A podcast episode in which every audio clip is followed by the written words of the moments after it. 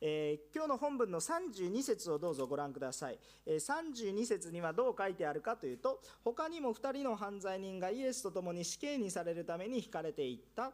イエスと共に、えー、この十字架にかかった者が2人いたんだということが明確に記録されています。そして続けて33節をご覧になられるとよろしいんですけれどもこのように書いてあります。ドクロと呼ばれているところに来るとそこで、えー、彼らはイエスと犯罪人とを十字架につけた犯罪人の1人は右に1人は左にというふうにこう書いてあります。え皆さんもかつて国語を習ったと思いますけれども文章の中で繰り返し出てくる単語というのはこれは重要な強調点なんだということをお学びになられたことがあると思いますがこの32節33節において強調されているということは一体何かというとイエスと共につけられた2人は犯罪人であったということですね。犯罪人だということを意味しながらもそしてそのことに注目しながらもこの同じ犯罪人でありながら右と左に分けられているんだということが書かれてありますね。ですからこのことは一つの象徴的なことで、まあ、事実を書いているわけですけれども事実を描いているわけですけれどもそこにはやはり意図があるわけですね、えー、そして事実をそのまま描写しているわけですけどそれをどのように描写するかによってその強調点意図があるわけですけれども同じ犯罪人であるけれどども右と左に分かれたんだということは何か大きな差があった、えー、結果が分かれてしまったということを示唆しています。それはイエスに対する態度一つで大きな変化があった。それまでは同じ犯罪に人生の結果は死刑だった。お二人のその歩みの差があるということを示唆しています。でここで34節の御言葉に私たちは注目したいと思うんですね。イエス・キリストの御言葉ですね。こう書いてあります。鍵括弧の中ですよね。父よ、彼らをお許しください。彼らは何をしているのか自分でわからないのですと言っています。もう一回皆さんで読みましょうか。3、はい。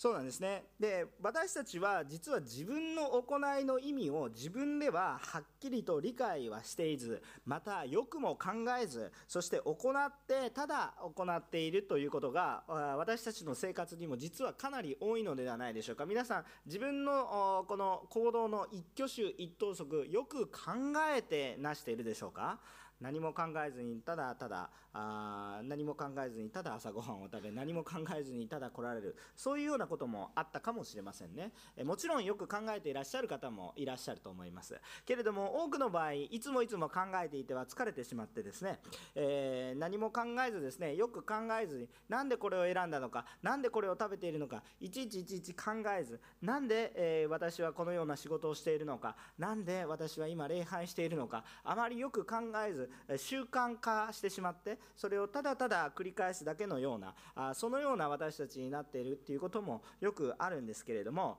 本当にイエス様の言葉に注目したいんですね、えー、彼らは何をしているのか自分でわからないのですとこう主が言われてるんです。私たちもそのような状況があるわけです。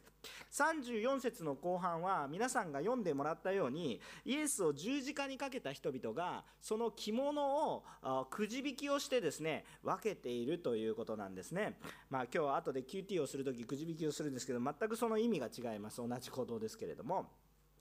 でそれはどういうことなのかというとそれはあこの詩篇の22章の18節に出てくる御言葉が成就されるためであるのはそうなんですけれども彼らが何をしていたかというとよくよく場面を考えてみてください。今キリストは十字架にかかって血を流されているわけです。まあそれがキリストとは彼らは思っていなかったでしょう。けれども1人の人が1人ではだけではないですね。3人の人が目の前で十字架にかかってこの血を流されて、えー、まああともう少ししたら死ぬだろうというその現状の前で十字架にかけた人々がそのかかっている人々の前で何をしたかと言ったら服を分けてそれを欲しいからといってくじ引きをしてるんだと。いうことです。皆さんは死刑執行官であるならばそのようなことをするんですか？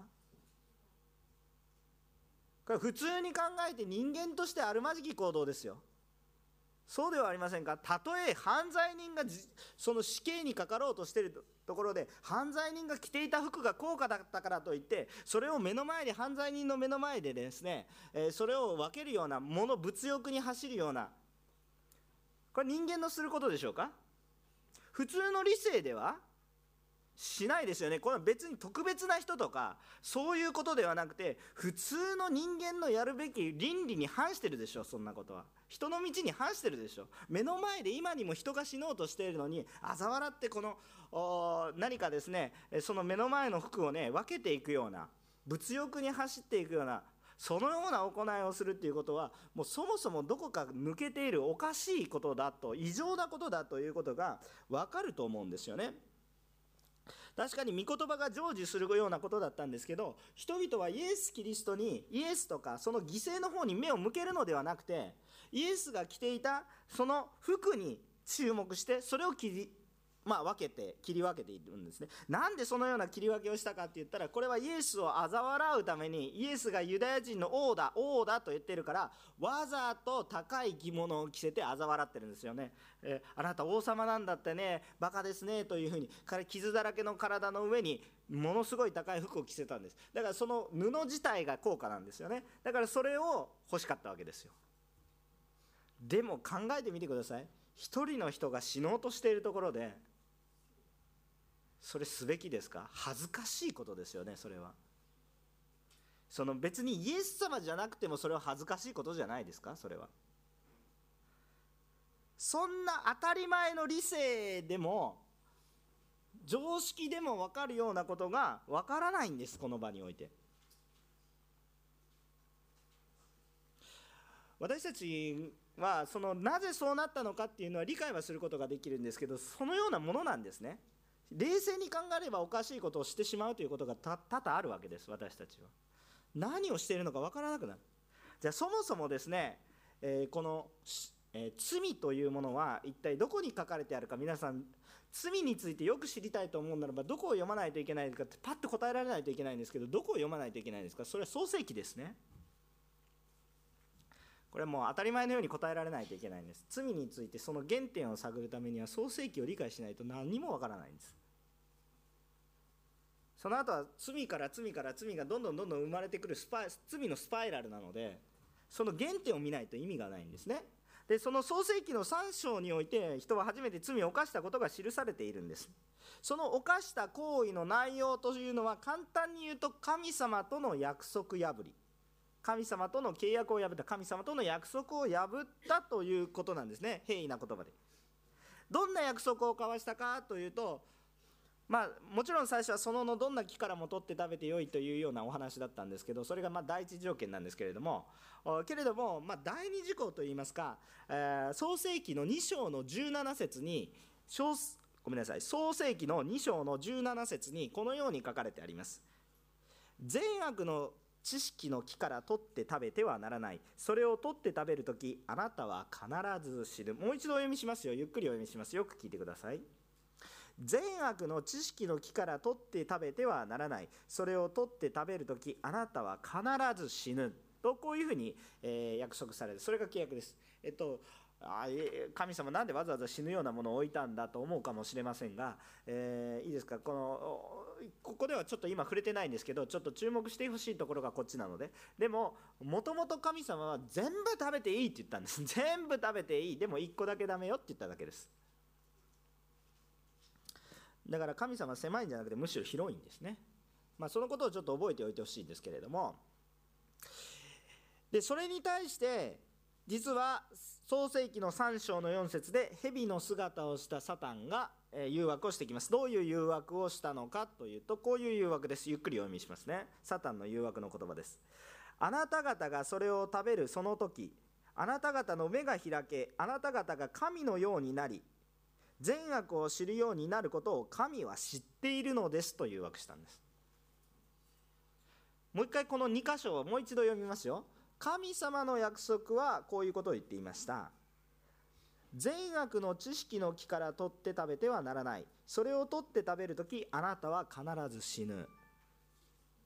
サタンの誘惑は何かというと3章の4節あなた方がそれを食べるとき、あなた方の目が開け、あなた方が神のようになり、善悪を知るようになることを神は知っているのです。これは誘惑の言葉です。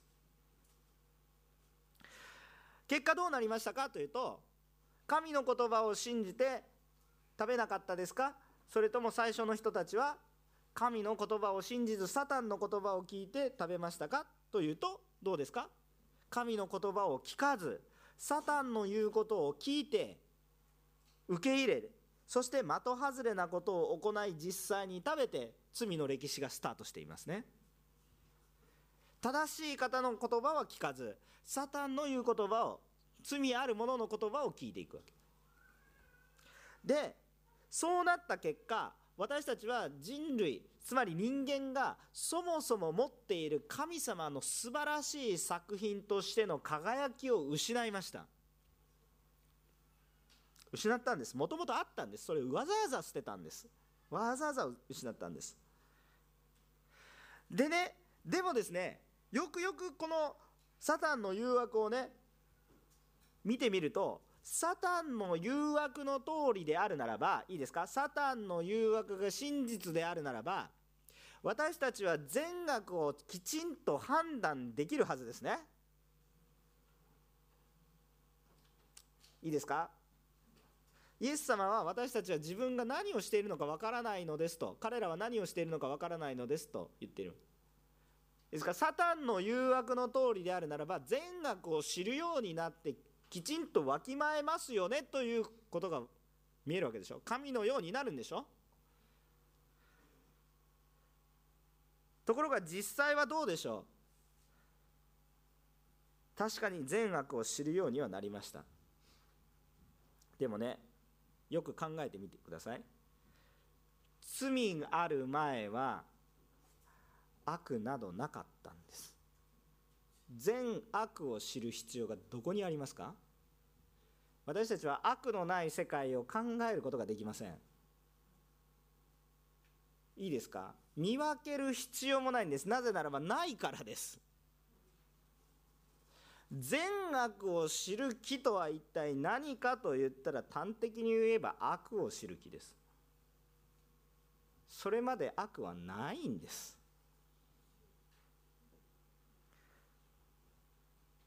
だから善悪を知りましたね。最初は罪がよく分かったでしょう。これが罪か。初めての感覚が初めての人たちを襲います。よく分かったでしょう。だから神から初めて彼らは隠れるんですね。それに対して、まあ、あなたはどこにいるのかと神様が言われた時に悪を知ったのでさらに悪を上塗りしていくんですね。どんどん悪を上塗りしていきます。ごめんなさいというのが正義ですね。ごめんなさい私が罪を犯しました。それが真実でありそのものですよね。誘惑は確かに受けました。でも食べたのは蛇が食べたんではありません。誰が食べたの？自分が食べたんですよ。だから私は神との約束を破りました。それが全てです。それが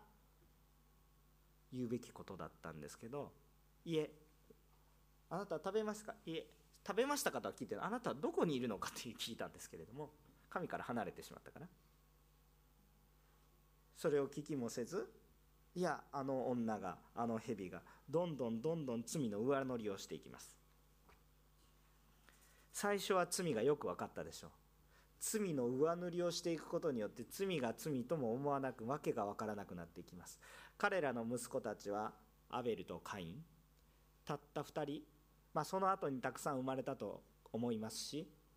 あれですけれどもたった4人しかいない家族の中から神様に対する迎え方を間違ったのでいきなり殺人が起こります。サタンが言っていることが真実であるならば神のようになり善悪をわきまえるはずですよね。現実はどうですか？与えられるはずの理性ももともと持っていた理性も欠けてしまって人を生かすどころか殺し謝るどころか罪の上塗りをし神のようになると言っているにもかかわらずもともと人は神の輝きを持っていたのにそれを失いサタンの言っていることは大嘘ですね。何かもっともらしく理性っぽく聞こえますが善悪を知ることそれはもっともだ。善悪を判断できるようになることはもっともだ。今聞いててもそう思った人もどこかにいるでしょう。ところが残念ながらそうではなくただただ悪を知っていくだけの道です。神のようになるどころか神とは正反対の。輝きを失い判断力もない。もともと持つべき理性も失っていく。サタンは大嘘つきですね。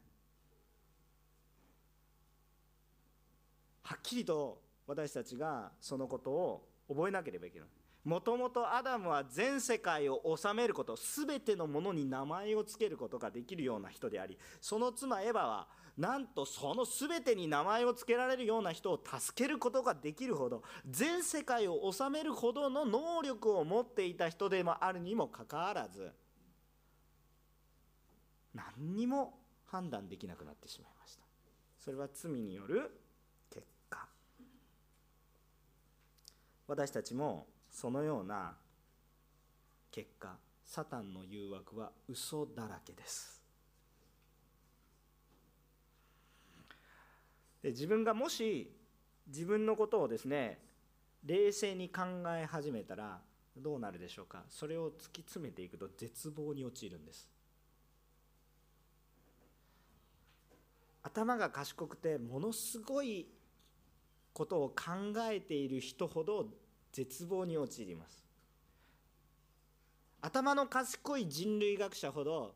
人類の未来が希望にあふれているかと言ったらいいですか？もう頭の賢い本当に歴史をよく学んでいる人たちは必ず人々は滅びますと言います。必ず滅びることが決定していますと絶対言いますよ。あの未来英語豊かに祝福されていくなんて絶対言わないですよ。何千年何百年経ったら必ず私たちみんないなくなりますって答えますよ。それは決まってると答えると思います。頭の賢い人ほどそう言うと思います。どこを見てもそうなります。私一人の人生を見ても行き着くところが死という大きな問題に直面してしまうんです。賢い人ほど頭の賢い人ほどよく突き詰めて考えて考えて自分のあることをどう正しく歩むべきか一生懸命考えて。そして社会のために一生懸命使えたとしてとしても目の前にドーンと死というものが突きつけられていく。そしてどうすることもできないということになる。だから正直な感想として私たちはどうするのかって言ったら考えないようにして今できることをしましょうというのが現状です。多くの場合多くの人がそのように先のことは分からないから分からないこととしてそして今日を一生懸命生きましょうと。皆さんはどうですか？自分は自分で何をしているのか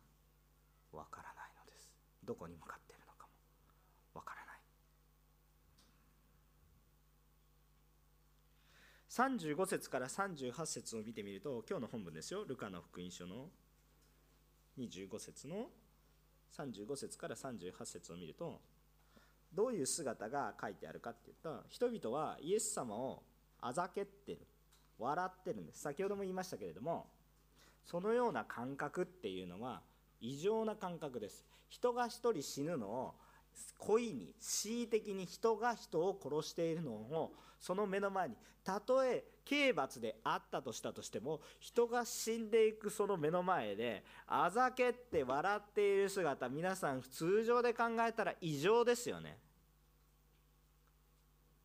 たとえそれが戦争であっても異常ですよね。普通の感覚ではありませんよね。でこの異常な感覚っていうのは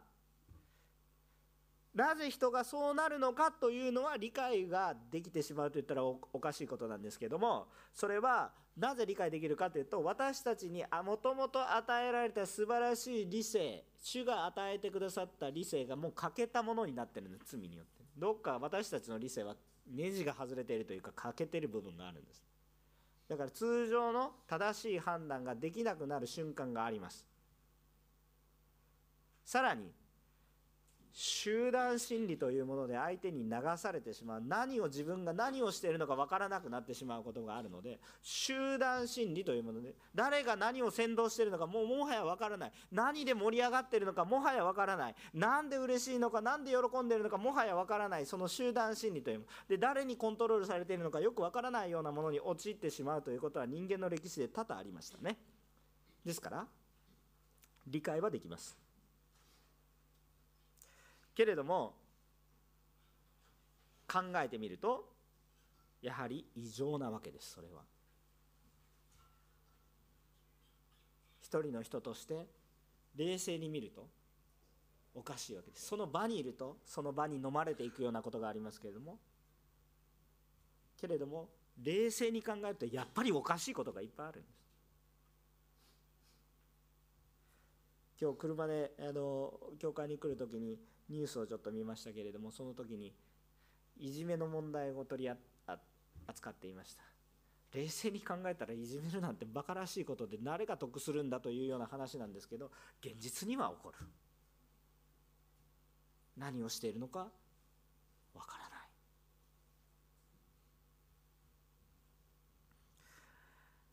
人が本来生きていくためにリーダーシップは使えていくべきなのにかかわらずここで今日の御言葉の中に出てくる指導者たちは何と言っているのかって言ったら嘲笑っているんですよ。嘲笑う。人が死んでいくことたとえそれが犯罪人であったとしたとしても嘲笑うような皆さんリーダーシップについていきたいと思いますか？ざまあみろという感じですよね。悪いことをしたから当然死ななければいけないとそのようなことを言っているリーダーシップに皆さんはついていきたいと思いますか？しかし実際にそのようになっているわけです。本来リーダーシップとはもしそのような犠牲が払われなければならなかったならばそのような状況になったことに対して悲しむべき人でありもしそのような死刑があるという状況に対して苦しむことが通常の感覚だと思いますね。ところが彼らは嘲笑っているんですね。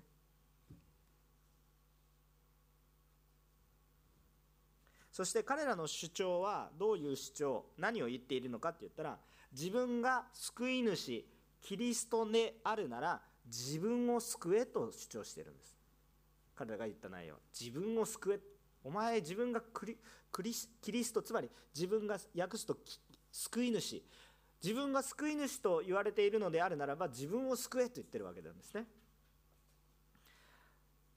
でもこれも全く霊的にまあ見えてないので仕方がないことかもしれませんけれどもイエス様は私たちを救うために私の身代わりになって私たちの身代わりになって十字架にかかってくださっているんであってイエス様は初めから自分が救われる義理も必要もないわけです。初めから罪ないんですから身代わりによってるだけなんですよ。救われていかなければならないのはイエスが自分で救われようとしてるんじゃなくてわざわざ自ら犠牲を払ってくださってるだけであって救われるのはキリストじゃなくて私が救われないといけないですね。もう全くとんちんかんの股外れなこと言ってるわけです。霊的にはね。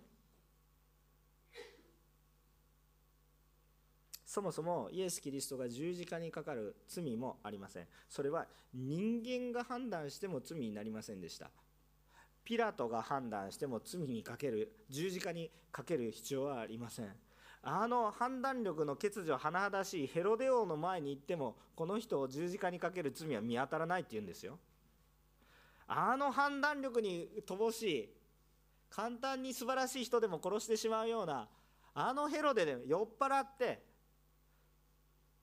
バプテスマのヨハネって人々から本当に尊敬されてる人ブスッと簡単にお酒の席で殺してしまうようなそのような愚かな判断力しか持っていないヘロデでさえ十字架刑には処さないんです。もともとちょっとローマだから十字架刑というものはないんですけど石打ちの刑にも処さないわけですね。死刑には処さないわけですにもかかわらずですねいいですか？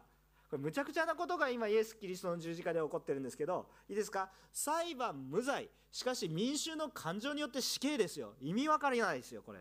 裁判公式裁判無罪。民衆の感情によって死刑ですよ。むちゃくちゃですよこれは。何をしてるのか分かってないでしょこれは。皆さん裁判官だったらどうします？私は無罪って言ったのに死刑になるんですよ無罪って言った人が。むちゃくちゃですよこれは。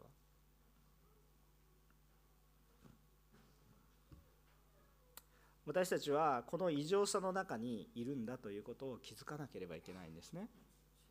私も同じ状況の中にある。救われるのは救われなければいけないのはキリストではなく私なんだということを知らないといけない。自分が何をしているのかわからないからこそ自分ではわからないからこそキリストを見て我に返ってほしいんですね。いや私はそうなりません。大丈夫です。こんなバカな話にはなりません。と思ってほしくないんです。私は大丈夫と思うかもしれないでしょ。しかし歴史はそれを証明しません。歴史は愚かな歴史の繰り返しです。あなただけが特別なんですか？そんなに偉大なんですか？そしたらもうはるかに素晴らしいリーダーとしてあなたはもう世を変えてるでしょ。人間の罪深さは本当に根が深いわけです。自分では何をしているのかわからない。だからキリストを見て帰ってほしいんです。我に。しかも目の前に用意されています。ようやく2人の犯罪人に目を向けていきたいと思うんですけれどもこの2人の犯罪人は右と左に分けられてその初めからちょっと若干違うように感じるんですけれども、えー、まあ今日の本文、ですけれども、まあ、39節から42節ですよね、えー、このこうルカの福音書によると初めからこの2人の対応が違ったように思いますがもともとはこの2人も最初は気づかないんですよね。本当にキリストがキリストだっていうのは感じないわけです。最初2人も罵ったということが聖書には他の福音書に記録されれています。マタイの福音書27章の44であるとかマルコの福音書の15章の32節だとかそういうところに2人とも罵ったと書いてありますので2人とも最初は気づいていない。ところがこの短い時間十字架にかかっているその半日かあそのぐらいのその期間の中においてあまり長い時間ではなかったです。しかしその時間の中においてこの2人の歩みが完全に分けられていきます。それは内容は皆さんがよく知っているかと思いますけれどもよく見てみるとこの2人の人の主張には共通点と差があります。違いがあります。共通点と違いが相違点があります。これはあ共通点は一体何かといったら私を救えと私を救ってくださいという願いです。よく見てくださいね。イエスを罵っている人の主張もあなたはキリストではないか自分と私たちを救えと言っているんです。だから罵っている人もただ単に罵倒してるんじゃなくて助けてという主張をしてるんです。当然悔い改めてイエスを受け入れていく方の人も同じように私を思い出してくださいというふうに助けてくださいという主張をの意味をしているんですが決定的な違いがあります。共通点は助けてということなんですけど決定的な違いは何かっていうと一人の人は何かって言ったら怒り傲慢キリストに対して当然の権利を主張するかのようにまあクレームみたいなもんですね。神をお前の責任を果たせ。神に対して命令をするように。そのようにイエスに対して接しているんだということですね。一人の人は。一方でもう一人の人はこれと異なり神を恐れ自分のした罪を自覚しそして悔い改めつつ反省と謙遜を持ってキリストにお願いをしている。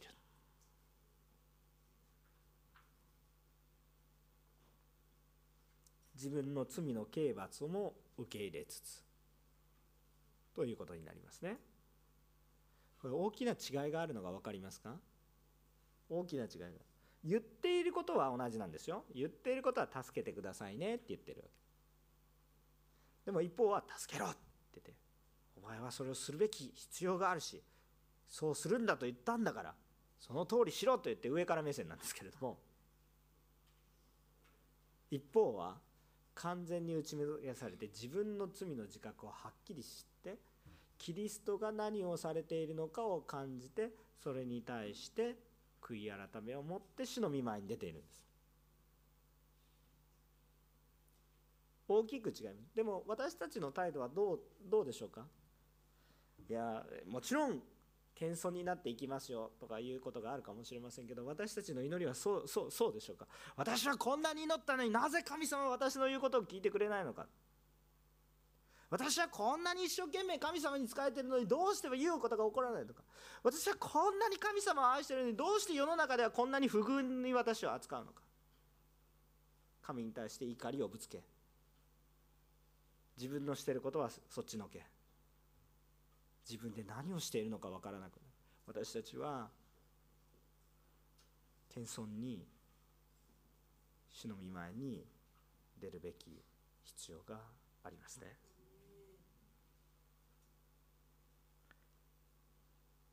あなたは私は私のために全ての犠牲を払ってくださったイエスを受け入れ信じますか？それとも主に対して抗議をなして私たちは主を信じないで信じてもいないのにも助けてくれとそのような何か主張ばかりをするような敵対心を持つようなそのようなものになるでしょうか。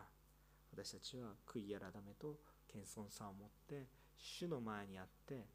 もう一度我に帰りたいと思うんです。もともと神様が私たちに与えてくださった素晴らしい理性に戻っていきたいと思うんですね。3番目のことですが43節ですね。43節1節だけですね。イエス様がイエスを受け入れたこの犯罪人に対して自分が罪人であるということを認める人に対してこの言葉を投げかけていきます。改革庫の中だけですけどこのように書いてありますね。誠にあなたがあなたに告げます。あなたは今日私と共にパラダイスにいます、えー、もう一度お読み皆さんでお読みしてみましょう。3はい。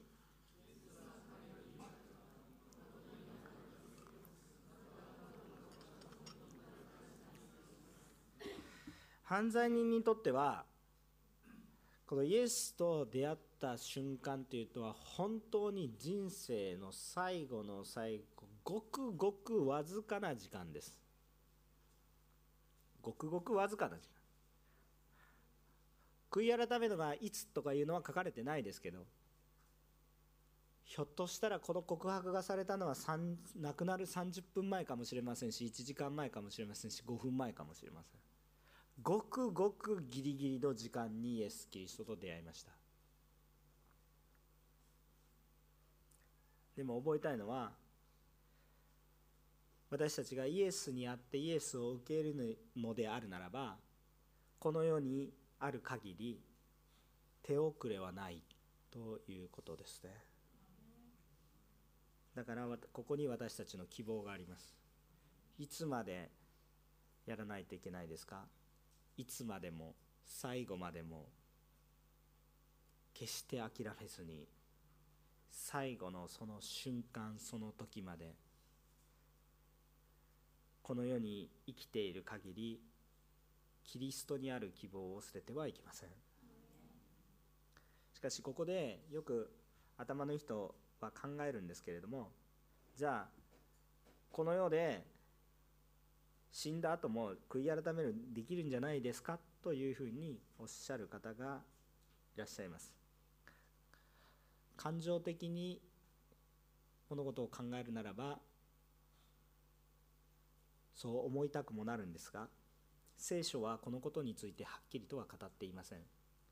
ですからこのことを私たちが判断するべきものではありません。私たちが善悪を判断するのではなく命は神のものでありそして主がお決めになることなので主に委ねます。しかし聖書がはっきりと私たちに語っていることは何かというとそういうことを考えなさいと言ってるのではなくてイエスを受け入れれば必ず救われるということとヨハネの12章の35節から36節の御言葉を一緒に読みたいんですけれどもヨハネの福音書の12章の35節から36節を共にお読みたいお読みしたいんですけれども有名な御言葉なんですからヨハネの福音書の12 12章の35節から36節の御言葉ですがこのように書かれてあります。一緒に読める人は読んでください。3はい。イエスは彼らに言われた。まだしばらくの間光はあなた方の間にあります。闇があなた方を覆うことのないようにあなた方は光がある間に歩きなさい。闇の中を歩く者は自分がどこに行くのか分かりません。あなた方に光がある間に光の子供となるために光を信じなさい。光とは何ですか？イエス・キリストですよね。光がある間にイエス・キリストを御言葉を聞ける時にイエス・キリストを見つめることができる時にその間に闇の中に歩んでいったらどこに行くのかわからないと書いているでしょ？イエス・キリストがおっしゃられた通りじゃないですか。わからないんですよ。でも光があればそれに向かってそれを信じ受け入れて歩んでいける。どんなに暗くても光が一筋あるならば必ず光は見えます。光が見えないというのは嘘です。暗ければ暗いほど暗いから光が見えないんではなく暗ければ暗いほど光ははっきり見えます。だから私たちは今というこの時今日御言葉を聞いたのがあるならばこの機会を逃さないでほしいんです。この十字架の上の犯罪人は幸いと言ったら表現が悪いかもしれませんけれども自分の死期をはっきりと悟ることのできるはっきり分かりますよね。自分でももし私が十字架にかからないといけないということはないように願いますけれどももしかかんないといけなくて実際かかっていたら十字架刑ってむごい刑でじわじわ殺していく刑なので残酷な刑なので一瞬苦しめて殺すための刑なので死期をものすごく見せつけられるんですね。あと何時間後に自分は死ぬんだろうなというのをもう嫌っていうほど見せながら殺していく刑なのでこの犯罪人は自分の死ぬことをはっきりと理解することができた上で目の前にキリストがいたんです。だから幸いその一点においては幸い。でも同じ条件でももう一人の犯罪人はそれを受け取らなかった。大きな差となるわけです。私たちは自分の死期を悟ることがはっきりとはできないので機会を逃さないでほしいと思います。手遅れはありませんが機会を逃して永遠に手遅れはないとは約束できません。聖書はきっとそう書いてないなと思います。いろいろな箇所を読んでも光がある間に光がある場に光を信じなさいと言っているということは光が私たちの目の前から取られることはありえますということですね。だから機会は逃さないでください。で私たちのイエス・キリストに対する態度はどうでしょうか？私たちはキリストに対して接しているんです。何か教会の牧師とか牧師も信徒に見せるためにまあ、見せる時も必要なんですけれどもこうやって祈ったらいいよとか言ってそういうふうにリーディングしてあげることは必要であるけれども本質を失えばリーディングすることもできないし見せることもできないお手本を見せることもできません。本質はどこにあるのかというとキリストから目を離さないでキリストに向かう。私たちは祈る時に神様に対して祈ってるんだよというふうにはっきりと目を目を見開いて心の目を見開いてはっきりと祈る必要があるんです。何に対して祈ってるんですか？私たちは何か誰か人に対してポーズを持ってよく私は祈ってます。そのようなことをしていても何の意味もないんですよ。神に対してですからこれは厳粛ですよこれは。ごまかし一切聞きません。私は皆さんの前に立派な牧師として振る舞うことはできますよ。でも神様の前にふりをすることはできません。もしふりをしていたらあなたはどこにいるのかと言われます。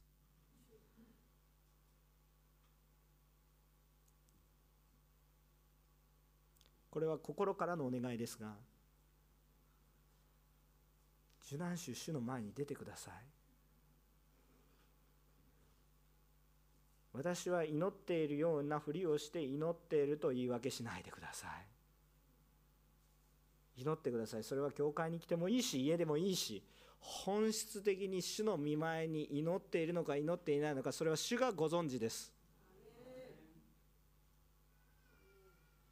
もちろん教会でも特別な祈り会を用意していきます。そのところに出てこれない人も当然います。その人は祈っていないとは言いません。けれども主の見前には真実に誠実に歩まないとそれが全てですからそれは厳粛な思いを持って受け止めてください。恐れる必要はないですけれどももしその主の光を自分のうちにはっきりと握りしめていないのであるならば光がなくなった瞬間にもうどこに行けばいいか分からない。けれども光が目の前からなくなったと思う時に光が我が内におられることを知るならばその人は幸いですね。イエス様は私たちに生きる希望を与えてくださいます。本当にこのことに対して向き合ってください。これは心からのお願いです。あんたに言われたくないよって言われる方もいらっしゃるかもしれませんここに。いいです。別の方から聞いてもいいです。でもイエス・キリストに向き合ってください。伝えましたから。伝えたので。受け取るのは皆さんなので。伝えましたよ皆さん。犯罪人は2人いました。1人は受け取りました。1人は受け取れなかったです。私は伝えましたよ。受け取るか受け取らないかは皆さんですが受け取るのであるならば今日あなたはキリストと共にパラダイスにいます。お祈りをします。